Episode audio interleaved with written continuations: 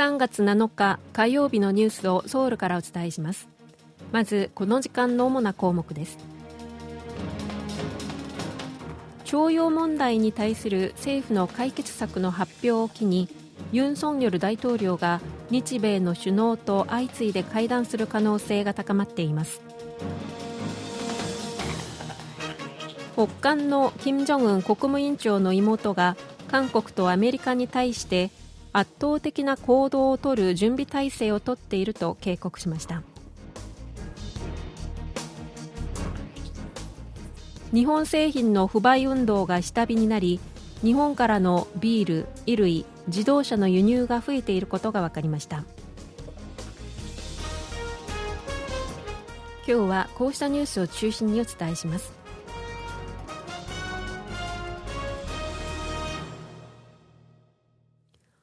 徴用問題に対する政府の解決策の発表を機にユン・ソンニョル大統領が日米の首脳と相次いで会談する可能性が高まっています。大統領室が7日に明らかにしたところによりますとユン大統領は岸田総理大臣と会談するため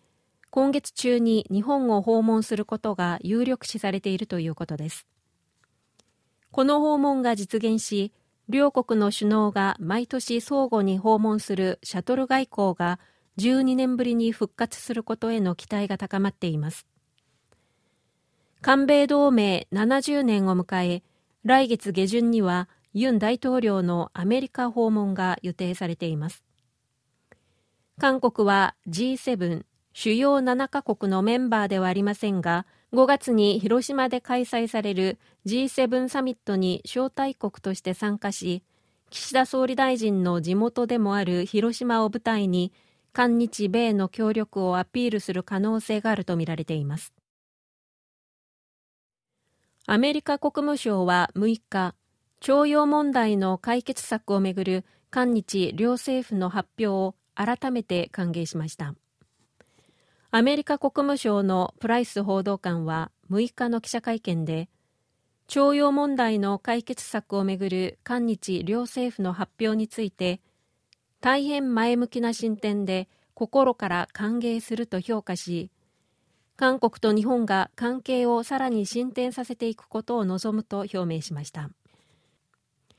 一方 EU ヨーロッパ連合も現地時間の6日韓日両政府の発表を歓迎する声明を出したほか国連のグテーレス事務総長も韓日の前向きな交流と未来志向の対話を歓迎するとコメントしています。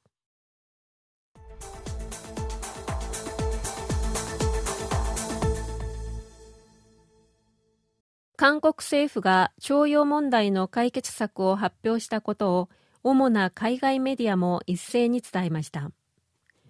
ロイター通信は徴用と旧日本軍慰安婦をめぐる意見の衝突はアメリカの2つの中核的な同盟国間の関係を数年間悩ませてきたが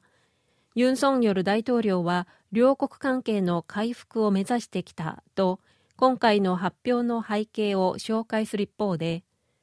韓国政府の発表は日本側の歓迎を受けたが韓国では政府が日本に屈服したと非難する一部の被害者と野党の反発に直面したと報じました。ロイターはまた別の記事でアメリカは中国と北韓による脅威の増大や他の多様な域内問題によりうまく対応するため両国に対して紛争を解決するよう圧力をかけてきたと説明しました。AP 通信も北韓によるミサイル発射など外部からの脅威が韓日の関係修復に向けた動きに影響を与えたとの見方を示しました。AP 通信はその上で日本企業から賠償と謝罪を受けたいと望む強制徴用被害者と野党は今回の発表を外交的幸福と批判している。こうした反発はユン大統領にとって政治的打撃になる可能性があると指摘しました。ブルームバーグ通信は2015年の慰安婦問題に関する韓日合意を韓国政府が破棄したことに言及し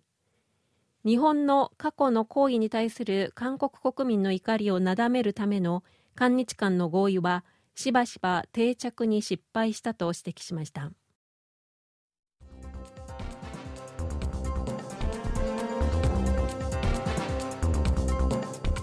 こちらは韓国ソウルからお送りしているラジオ国際放送 KBS ワールドラジオです。ただいまニュースをお送りしています。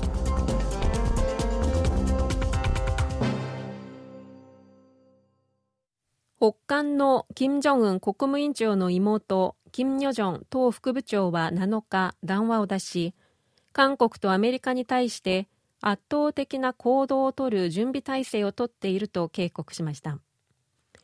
朝鮮中央通信によりますと、金与正氏は韓米の軍事活動を注視しているとした上で、いつでも迅速かつ圧倒的な行動をとる準備体制をとっていると警告しました。核兵器を搭載できるアメリカの戦略爆撃機 B52H が6日、韓半島の上空に展開し、韓国空軍と合同空中訓練を実施していて、金与正氏の談話はこれに反発したものとみられています。韓国のメディアは6日アメリカのインド太平洋軍司令官が北韓が ICBM 大陸間弾道ミサイルを太平洋に向けて発射すれば撃墜すると発言したことを伝えていて談話はこれに反発しアメリカの管轄権に属さない公海と空域で周辺国の安全を脅かすことなく行われる北韓の戦略兵器の実験に対し迎撃のような軍事対応を取ればこれは言うまでもなく北韓に対する明白な宣戦布告とみなされると威嚇しています。金与正氏の談話は先月20日以来15日ぶりです。2019年に日本が韓国に対する輸出管理を厳格化したことで韓国で広まった日本製品の不買運動が下火になり日本からのビール、衣類、自動車の輸入が徐々に増えていることが分かりました。関税庁が7日にまとめた貿易統計によりますと今年1月の日本からのビール輸入額は200万4000ドルで去年の1月に比べて4.1倍に増えました。これは日本が韓国に対する輸出管理強化に踏み切った2019年7月以降最も高い水準です。また金融監督院によりますとカジュアル衣料品店ユニクロの韓国でのおととし9月から去年8月までの2021年度の売上高は前年度に比べて1.2倍に増えました。日本車の輸入台数も増えていて韓国輸入自動車協会によりますと今年2月に新規登録された輸入車のうちレクサスは去年2月に比べて2.8倍にトヨタは2.5倍に増えました。2015年の計画発表以降ほぼ進展がなかったチェジュ第二空港建設事業を環境部が6日事実上許可し事業の推進に弾みがつくか注目されます。チェジュ第二空港建設事業はチェジュ道ソギポ市に6兆6000億ウォンを投じて新しい空港を建設するものです。2019年に国土交通部は環境アセスメントの評価書を提出しましたが2021年に環境部が鳥類の生息地の保全など環境保全対策が不十分だとして差し戻しました。これを受けて国土交通部は資料を保管した上で今年の初めに再び協議を要請し環境部は6日適正な保管が行われるなど立地の妥当性が認められるとして条件付き承認の決定を出し事実上事業の推進を許可しました。環境破壊などを理由に建設に反対する市民団体は環境部の決定を批判するとともに建設の賛否を問う住民投票を実施すべきだとしています。以上、ジョンジョンリンがお伝えしました。